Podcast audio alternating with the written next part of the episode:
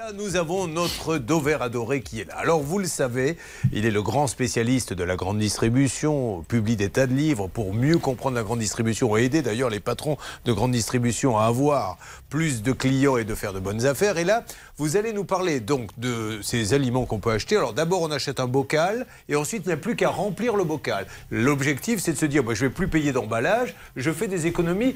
Et vous nous dites attention ce matin. Et je fais une bonne action écologique parce qu'évidemment, le but, c'est quand même pas de produire des déchets en permanence. Donc, vous trouvez ces éco-recharges-là sur des produits comme le café, vous l'achetez en bocal une fois, vous l'achetez dans un étui après, vous le trouvez sur la lessive, vous le trouvez sur le chocolat en poudre, vous le trouvez sur l'assouplissant. Il y a beaucoup de produits comme ça sur lesquels vous pouvez acheter une fois et re-remplir, parce que le principe c'est donc de re-remplir. Alors, vendredi, j'étais dans un hypermarché dans le sud et je me suis amusé à prendre sept produits qui existent comme ça. Il y avait de lessive, un assouplissant, de la poudre au chocolat, du café, j'en avais deux, et de la ricorée. Voilà. Et j'ai regardé si c'était vraiment moins cher, parce que c'est quand même ça qu'on attend. Parce que de manière très, très intuitive, s'il n'y a pas l'emballage, ou si l'emballage est moins lourd, s'il est moins imposant, ça doit être moins cher. Eh bien, figurez-vous que euh, j'ai trouvé moins cher que dans deux cas sur les sept produits. Ça veut dire que dans deux cas, oui, c'était à la fois écologique et économique. Donc ça veut dire que c'est pas assez. Dans deux autres cas, c'était le même prix, mais c'est pas normal pour le consommateur. Et dans trois cas, et c'est là où c'est très grave, c'était plus cher d'acheter.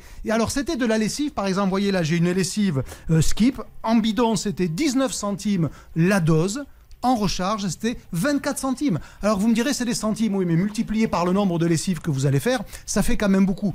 c'est surtout un non-sens. C'est pas normal. Mais alors accessoirement, c'est une forme de, de vol, au moins dans l'esprit, parce que le consommateur, il n'attend pas ça, bien sûr, c'est tout à fait légal. Le prix est libre, chacun fait comme il veut. Mais sur le principe, c'est quand même pas très bien. Et surtout, ça va pas aider les consommateurs ah que nous sommes à engager de nouvelles pratiques dans notre consommation. Et j'ai voulu vérifier si ce que j'ai vu dans un magasin était quelque chose que l'on pouvait généraliser.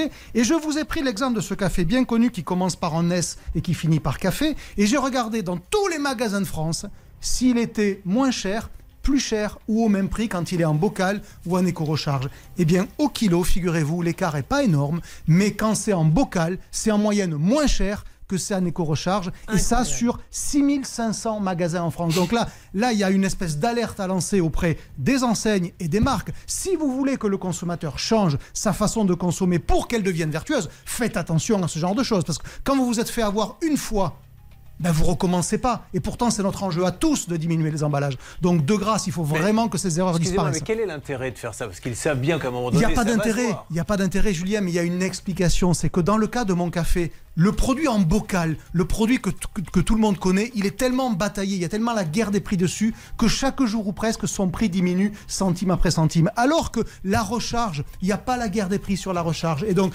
initialement, elle était moins chère, mais au fil du temps et au fil de la guerre entre enseignes, le produit historique dans son bocal, lui, devient moins cher. Et donc, c'est pas de la mauvaise volonté, c'est pas de la mauvaise foi, c'est juste de la stupidité, parce que ça peut pas fonctionner. Et, et nous, on ne vérifie pas, parce qu'on se dit, mais c'est tellement logique que la recherche soit moins chère que le bocal qu'on va prendre la recherche. Et en fait, on paie plus cher. Mais la morale, c'est qu'il faut, là encore, là encore, il faut vérifier. Eh bien, merci Olivier Dover. C'est quand même incroyable. On boit vos paroles comme le café. merci beaucoup. On vous retrouve très très vite. Et là, vous partez euh, dans quelle région voir quel supermarché? Ah, je vais partir dans le sud encore parce que bon, quand même, on est quand même mieux dans le sud. Moi, je plaisante. Je vais dans toutes les régions, mais là, cette semaine, ça sera notamment le sud. Voilà. Très bien. Et on fait un petit coucou à nos amis du Nord hein, qui ont été touchés là par les par les tempêtes et qui galèrent. Et vraiment, on pense à eux. Si on peut vous aider d'une manière ou d'une autre. Vous connaissez le numéro.